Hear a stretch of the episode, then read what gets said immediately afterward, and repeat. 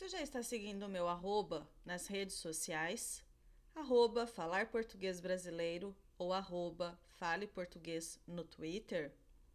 O ano aqui no Brasil só começa após o carnaval.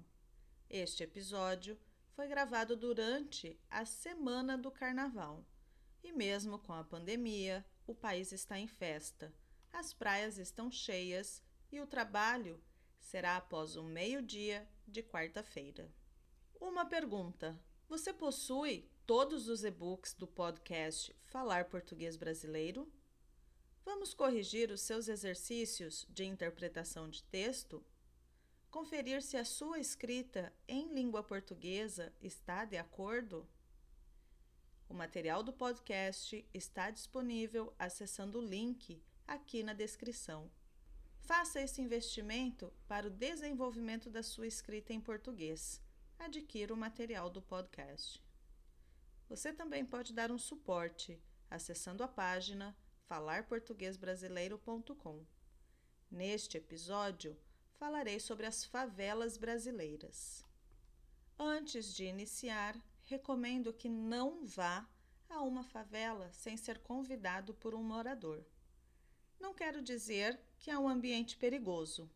Quero dizer que você será muito bem recebido se estiver com um morador do local. De acordo com o Instituto Brasileiro de Geografia e Estatística, favela é um conjunto de domicílios que ocupa de maneira desordenada e densa um determinado local que pode ser público ou particular e que não possui acesso a serviços públicos essenciais. As primeiras favelas surgiram no final do século XIX e início do século XX, como resultado de uma série de fatores. Alguns historiadores defendem que o processo de favelização ocorreu com a abolição da escravidão, no ano de 1888. As pessoas negras não tinham lugar para morar e não tinham como pagar pelo sustento. O governo da época queria excluir do centro da cidade as moradias mais pobres e pessoas vivendo nas ruas. Enviou essas pessoas para as regiões mais distantes, para que não fossem vistas e nem conseguissem chegar ao centro da cidade. Surgia neste momento a periferia, a perifa, ou seja, a região mais distante do centro da cidade. O processo de industrialização na cidade de São Paulo também foi fator fundamental para a origem das favelas. Além disso, a movimentação dos povos estrangeiros e brasileiros de várias regiões em busca de trabalho na indústria, afastou ainda mais o negro do centro urbano e das condições de vida com infraestrutura. Nesse contexto, os negros não tiveram lugar para atuarem profissionalmente.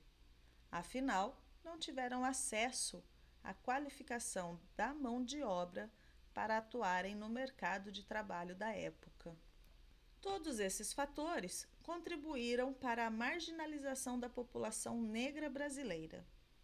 De um modo geral, a favela é quase sempre vista apenas como um espaço de exclusão, violência e pobreza. Contudo, esse perfil estereotipado não condiz com a realidade local. Por questões políticas e preconceituosas, as favelas são vistas ainda como um mundo à parte, e até os dias atuais, os moradores precisam buscar soluções para os problemas que já tinham anteriormente, por exemplo, espaços de lazer, água encanada, energia elétrica, asfalto, transporte, saúde básica. As favelas mais conhecidas e mais populosas do Brasil são a favela da Rocinha, na cidade do Rio de Janeiro, a comunidade Sol Nascente, no Distrito Federal, e Paraisópolis, na cidade de São Paulo.